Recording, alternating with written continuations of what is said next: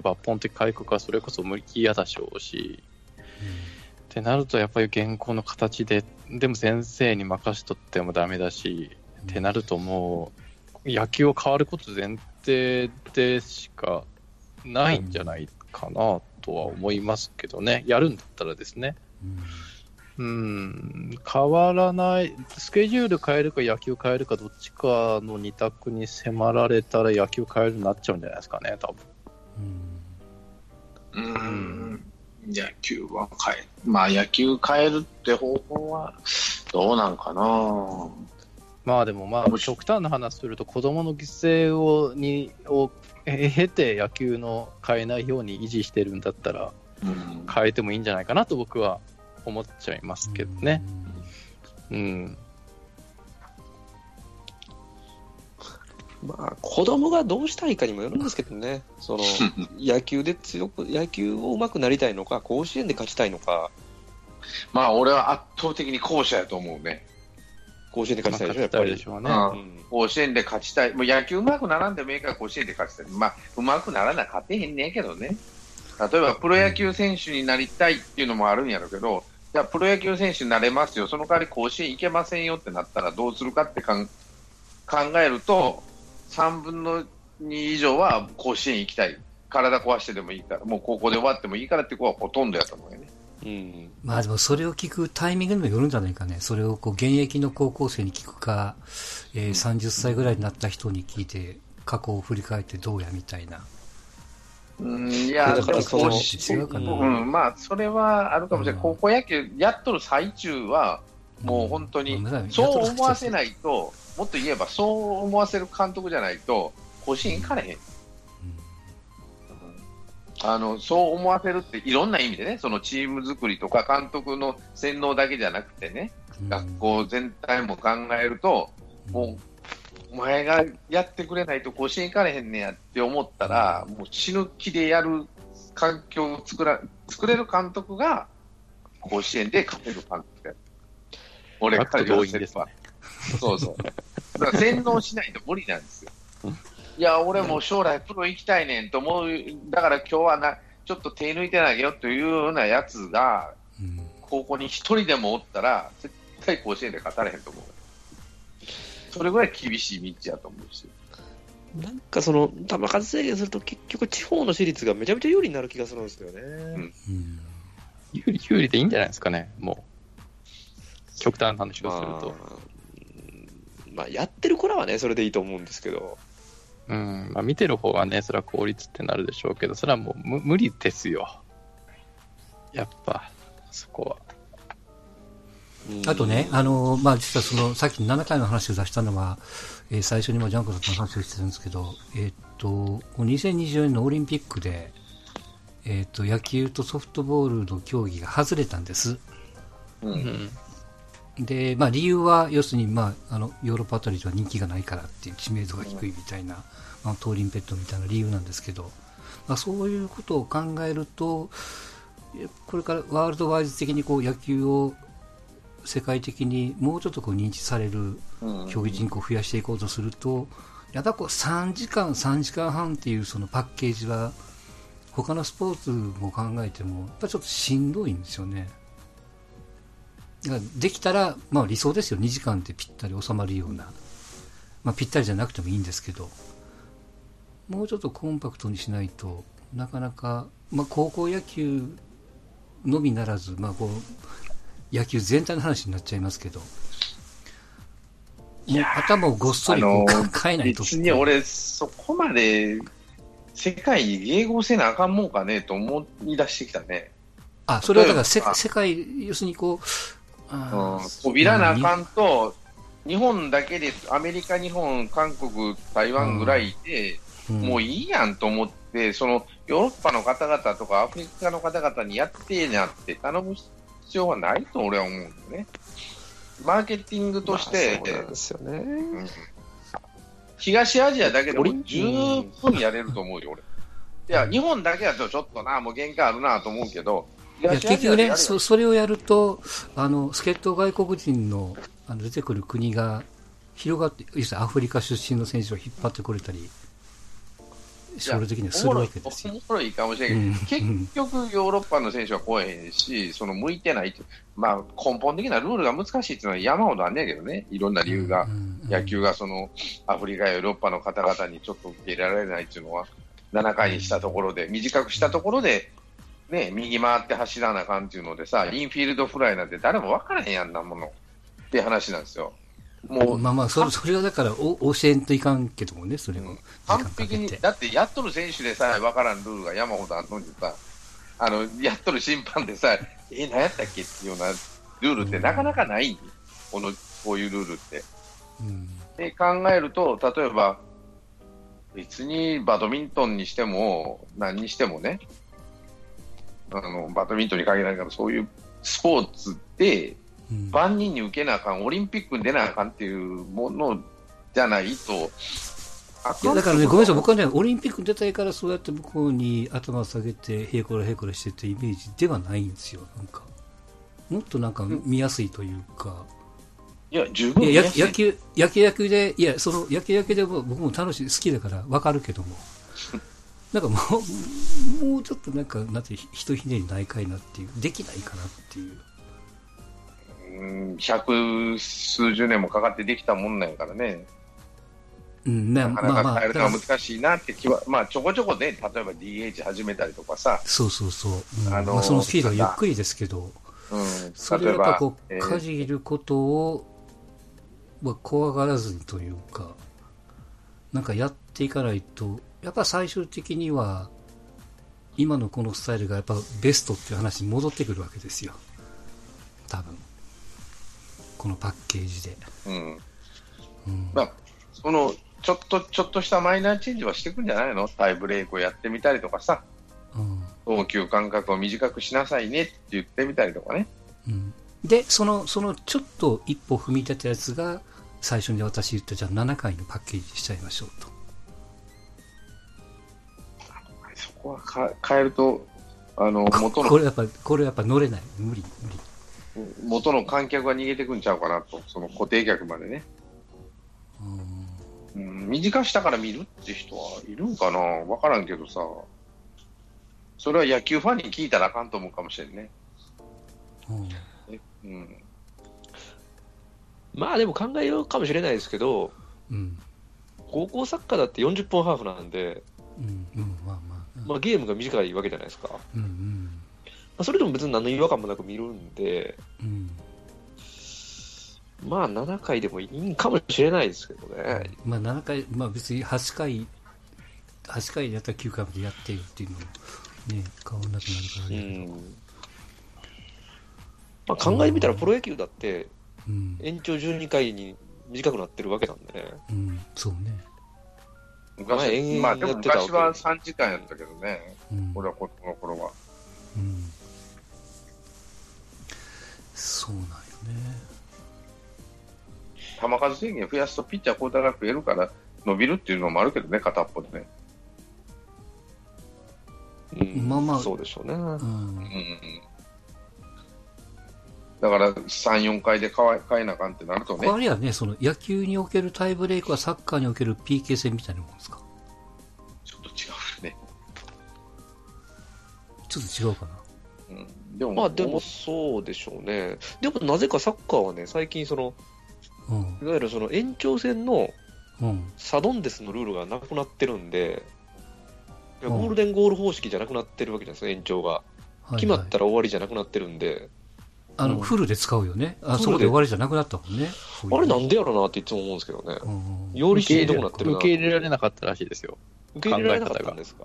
うんうんやっぱり、あの、きちんとやって、あの、勝つか負けるかっていうのを、こう、うん測りたいっていう。うん今、今何分 ?10 分？10分？15分、15分、15 15 15分、うん15分ですね。だから、延長までいったら30分きっちりやらなあかんのですよね。そうそうそうそう。そっちのあ方が、それからそれ考えると、あれか。えーっと、あ、でもそ、その区間が延長の10回から10回、11回がその延長戦みたいな感じ、うんフルにやるけども。で、それを超えたらタイブレイクで PK 戦みたいな、そんな感じなのかまあ、PK 戦はタイブレークっていうイメージでしょうね。な。うん。そうか、フルでやるか。でだから別に、その、それで言ったらサッカーは逆行してるわけじゃないですか、考え方に。うんうんより疲弊する環境にしてるわけですからね。うんまその代わり給水とか入れ始めましたよね。あーあー暑い時はね。うん、暑い時は給水とかそういう。うん。あとあれですね、あサッカーの場合やったら、あの延長になったら一人交代枠増やしてますね。そうですねそうかそうかなるほどねうん。まあベンチ入り選手増やすとかっていうのも一つ手なんじゃないですか、うんかな、俺はベンチ入り選手を増やした方が、20人ぐらいならね、いけんちゃうかなと思うけどね。これでもそもそもベンチ入りの選手増やす選手がいないんじゃないの？そのもともと部員が少ないところは、ああ、確かにそれはありますよ。普通の、うん普通の1回戦で負けるような学校って12、3人しかいないからね。うんまあね、うんそれはそうかもしれないですけどね。ただまた、それが、半岸ビーキの方々の楽しいところであったよね。き急にジャストでずっと4箇所まで来ましたみたいなねそうじゅえ24の瞳だとかさ、爽やかイレブンだっていうのがさ、楽しくてしょうがないわけよ。まあ、忘れてもらうしかないですね。やっぱねみ見る側の楽しみを話し出すともうちょっとどうしようもなくなるんでねうん、だからそそ、その、どこで妥協をするかと。ただ、高野連は非常に気にしとるのは見る側の、俺が思うのよ。見る側の楽しみ、うん観客離れを抑えたいとうんいうのが非常にあるんじゃねえかなって気はしますよね。今回のあれ見て言うと。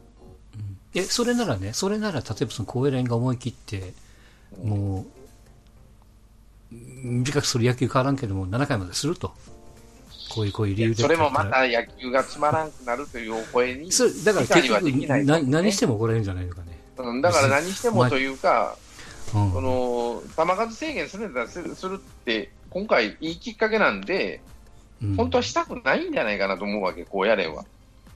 球数制限だのってね、したくないでしょ。うん、したくないでしし。スーパースターが出てくるような素材を潰すようなのは、ちょっと勘弁してほしいな、うんその死ぬ思いで、ひいひい言いながら1000球ほど掘るピッチャーが出てこんかなと、それも5年に1人ぐらいしかそんな子は出てこへんからね、最近は。吉田ぐらいなもんでしょ、この5年間でひいひい言って、球数多いな、こいつって思わせんのは。まあまあ要するにその高校野球野球経験者で肩壊して、えー次のステップに進めなかったっていうのがやっぱこうみ見えてないところでよくゴロゴロおるわけでしょ要は有名に関でわらず。もそ、そういう子っていうのは、もうプロ行ってもダメやけど、もっと言えば、勝ち上がってくる決勝に出るような学校って大体2、3人もピッチャーおるから、いえそういう子がそのプロとか社会人とかじゃなくて大学でも要するにこうプライベートでも野球ができないと。その肩を壊した肘を壊した影響で野球をできない環境になっちゃったっていうところがやっぱりいるわけじゃないですか。そのケアのために別にこうプロに行くからプロにどうこうするから将来的にどうかなっていうことでの故障予防でもないでしょ？そんなにおらんと思うね。その投げすぎでダメになったって子は、うんその甲子園という予選で投げすぎでダメになったって子は、うんどうなんかな？いや、わかんない。その、その、で、いや、誰かとかそんなんじゃなくて、なんとなくおりそうな気するけどね。どうなんだろでも、例えば、例えばね、球数制限の100球、100あのななんで引っかかってくることは、今今年で言えば吉田ぐらいなもんで、例えば、書き際投げすぎやって言うとる人は誰も一人誰一人とおらんわけね。あんま言われんわけね。吉田の陰に隠れとるかどうかわからんけど。あそこはネオがおったり、左ピッチャーがおったりするから、まあ、ええやう。そろうそうそう。うん。数がいるからそれで回るそうそうんですよ。そうそう。で、言い言い換えれば、例えば2回戦、3回戦で終わっとる子、甲子園出たとしてもうん。でそれは投げすぎか、で、高校出て肩言わしてたよって話になると、やっぱ投げすぎやんけって話になるかもしれんけど、うん1回戦、2回戦で終わっとる子に、そんな話したってしょうがないやろって話になるかもしれんしね。わかりやすく安楽の時はどうしたらいいかったっていうのは面白い議論かもしれないじゃないですか。だから、うん投げすぎてんのは安楽みたいな子が、例えば、彼は春で投げすぎたわけやんね。うん。で、夏は投げすぎてないわけ。1回戦か2回戦で負けてしもうとるから。まあ、ああり、安楽もそうだし、えっと、あれ、オリックスにいた相模の吉田なんかもそうでしょ。うん。うん。あの変なこいやとでねでも片っぽで小笠原バリバリやってるけどね、同じように投げすぎたピッチャーと言われああれ投げかミス入れてるよね、確かね、小笠原って。だからそうすると、吉田も入れてるかどうかわからんけども、うん入れるのかどうかわからんそういう方法を取ればいいやんって話になるかもしれない。それ入れること前提のうん話になっちゃうね。だだから一概に言えないっていうのは、その10年に一遍出るピッチャーのために、球数制限を作るんですかっていう話が片っぽにあるかなっていう気はするんですけどね。うんいや、だなななら、なら、なら、なら、僕が極論言った、もう出てこれんところは無視すればいいやんと。もう壊れたところはもうええと。あの、壊れたのにしても、じゃあもうノールールにしましょうっていうことが、やっぱ見る側にしても、あの、その、当事者の問題をちょっとさておき、えー現役の高校野球の部員さん、それから見てる観客、まあ、こうやるも含めると、やっぱりなんとなく、まあ、怪我した子にはちょっと申し訳ないけども、やっぱ今の現状がウィンウィンになるんやろうね。多分。うん、うん、うん。あの、ちょっと言い方が極論になってるけどね。うん。まあ、どれが別にこれをすお勧めしてるわけでもないですが。なんかあの、でもだからもうん。いや、でも球数制限以外にやることって、まず、まずやることっていっぱいある気がするんですけどね、本当に。いや、まあ、方策としては一つとしてはありやと思うんですけど、うん。うんいや、それ議論する前に見直すこともったらやろうって思うんで、うん。な何がありますか？ちなみに僕は。春の大会やめたらいいと思うんですけどね。うんうん公式戦を減らすっていう。はい。うん、だから試合数減らすのもありやわね。だからその夏と、あ、春っていうのはあれですね、あの、選抜じゃなくて、その、春季大会ってやつね。うん春季大会ですね。うん春季大会か。春うん春季大会。いうん。や、変な公式戦があるから、うん。なんか休む間もなくみたいなこともなるし、で特に勝ったとてあんまりメリットがない大会なんで、はいはい。でそれは明治神宮大会もそうかもしれないですね、別にやる意味ないやろうって思うんですけどねうん。その春春と秋をなくしちゃ、うん。いや、まあ、だいぶ部員の負担軽くなるやんと。そうですね。あの、うん。でも、春何のためやるかって、その、メリットのた、まあ、その、なんとかな、甲子園出れない大会かもしれんけど、例えば甲子園を出ない学校のこの試合数が少ないっていうのもあるわけね、片っぽでは。試合数が少ない。だからなんかその、そのためにやってるってところもなきにしもあらずなんですよ。でも、あの、勝つメリットってあります、あの大会。うんま、全くではないけど、まあ、あるとすればシード校を得られると、大阪はないかもしれんけど、他の県は大体シード校を得られるというようなそねうんプラスはあるわけね。で、千葉もう一つ言えば、ですよ。うん1ガチガチ回戦、シード2回戦で。負けるような子が、い公式センターに2回しかないやんって話になると、他の大会っていろんな、他の競技はいろんなその公式戦ってあるわけね。練習試合以外に。そうすると、それ、それがなくなると、夏と秋しかないやんってことになると、1回戦で負けるような子は、もう、なん、なんやな、1年間に2回か3回しか公式戦がないっていうなると、そこの機会を作ってあげようかっていう話になるかもしれない。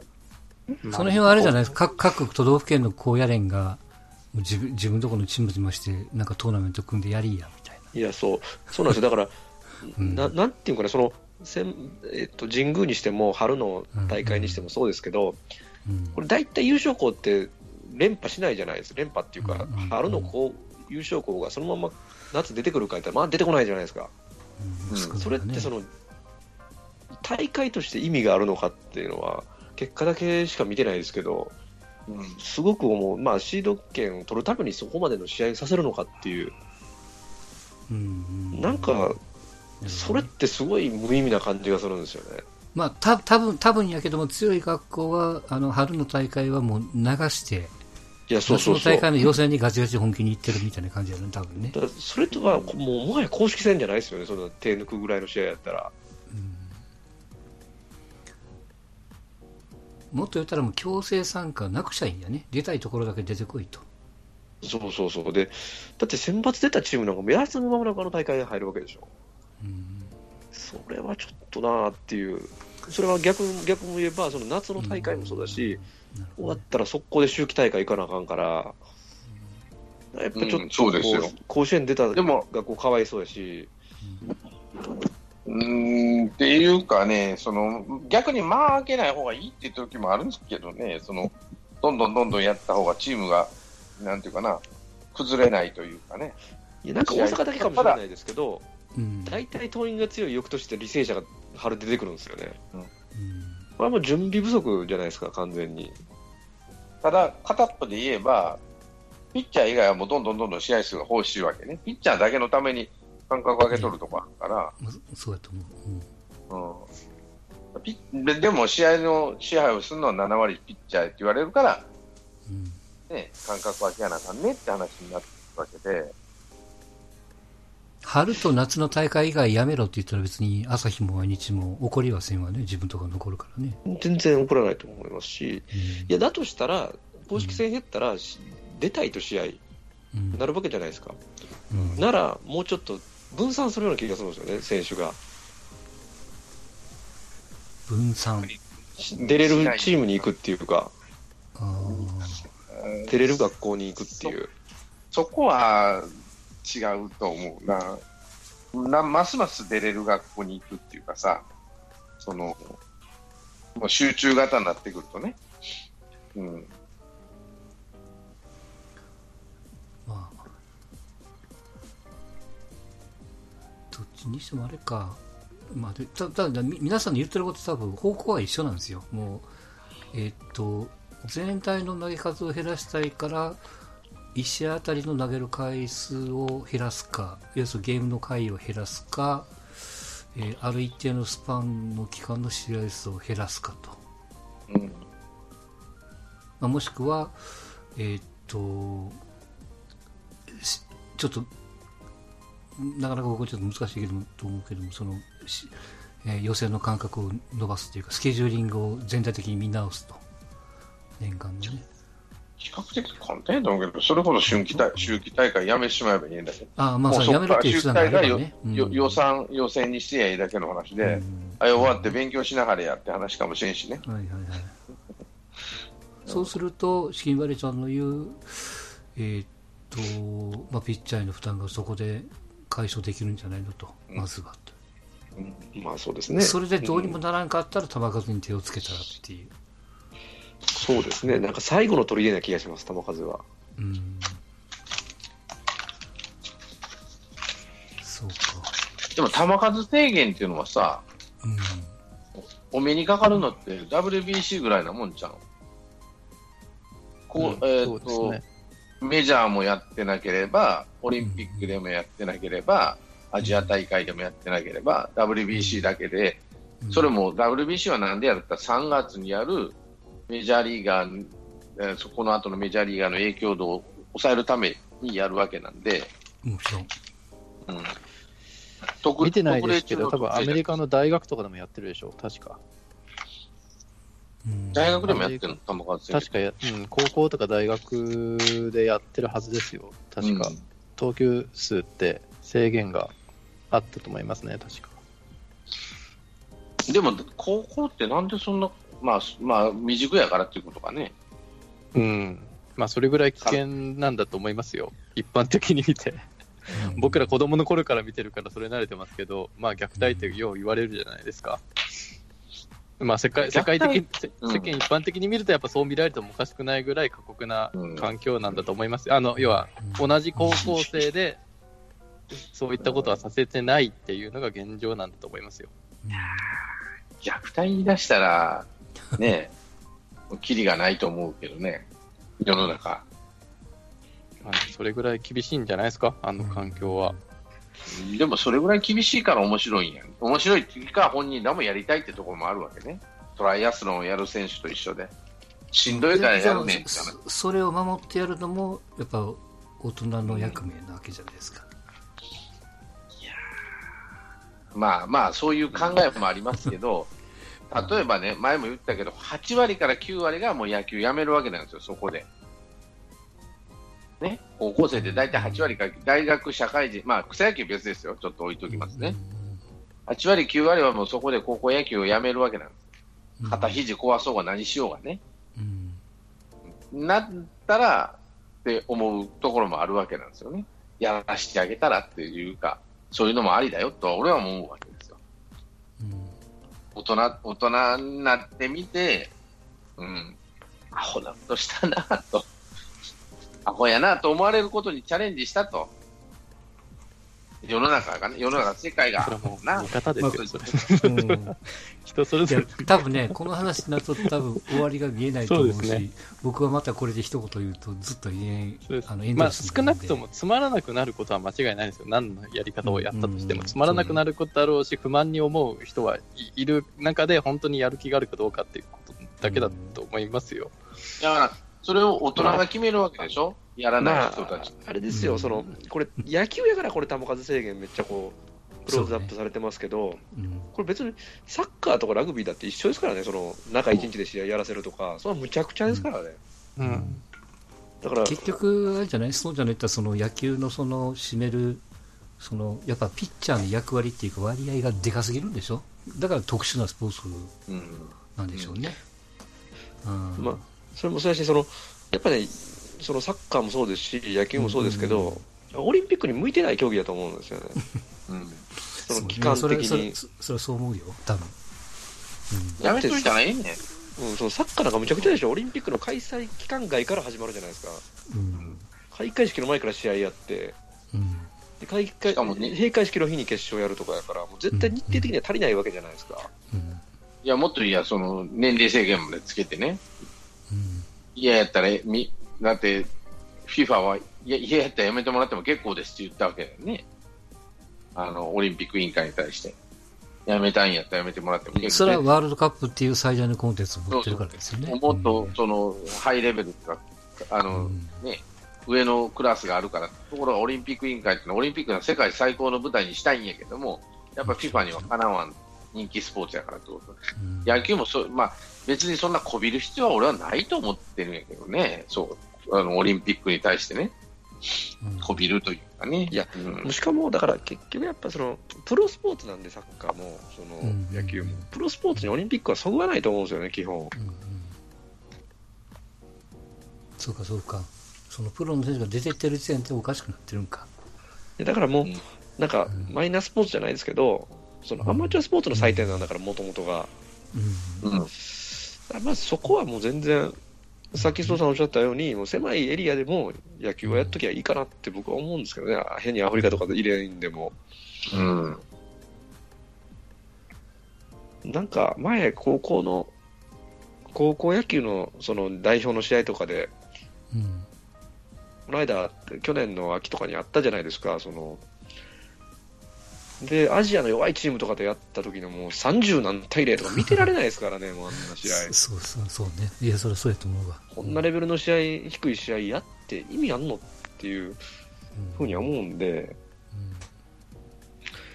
まあ、それを発展させるというよりかはもう、まあ、その、アメリカの、アメリカンフットボールとかもそうでしょうけど、うんうんもう一部の地域でやったらいいと思うんですけどね。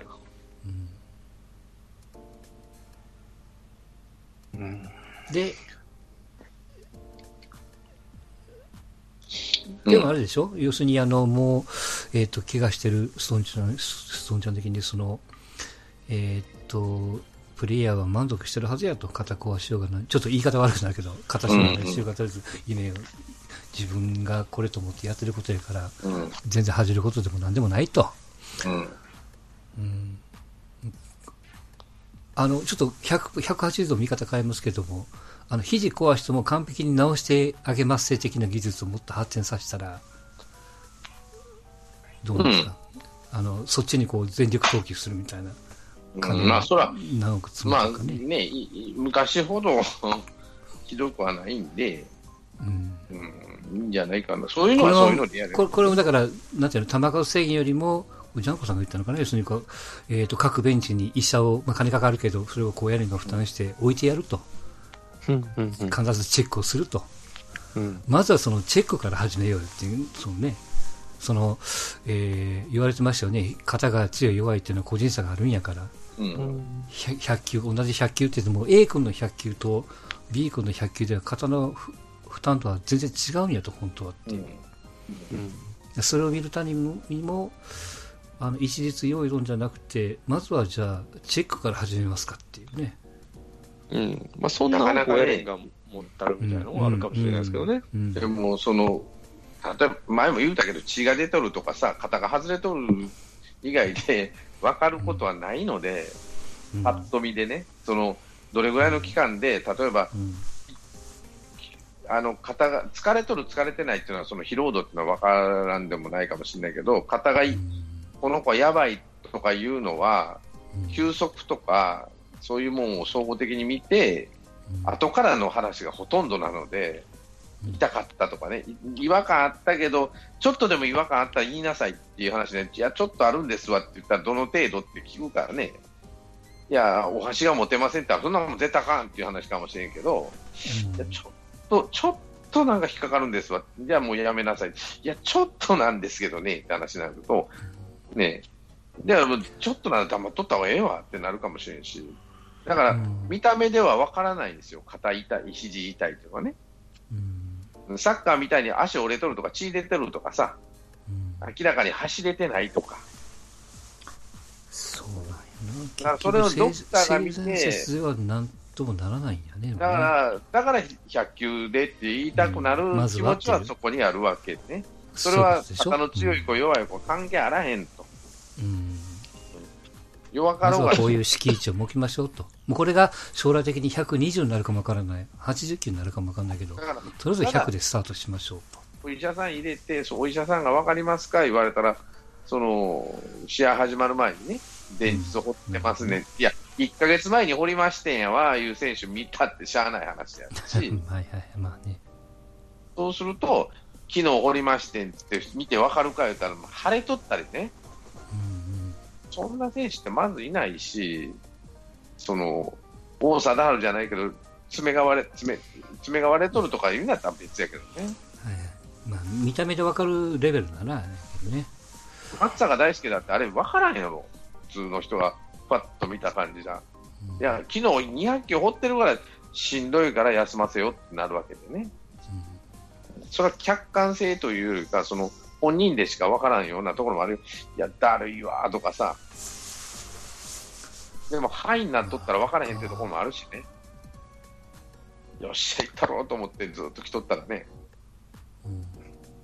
まあ、あの その考えがストーンさんの考えに近いのが多分高高野連だと思うので、きっと。うん。いや、じ現実問題、野球ってそうやからね、まあまあ難しいってことですよ、結局は。うんあのやりたくない、えー規制したくないのが高野連でしょうから、まあ、うん。でまあ、あてこう新潟がこう言ってきたからこう形は作りますけど、基本的には、まあね、こう個人差とか、もろもろの話をしてこう、なるべくないような形で就職させるっていうのが、まあ、めもう目に見えてるっちゃ見えてるんで、多分ね。うん。うん。そうですよね。ううんん、まあ、まあ、もしくは、もしくはですよ。もう、もう、これが、結局どっち転んでも文句言われるからね。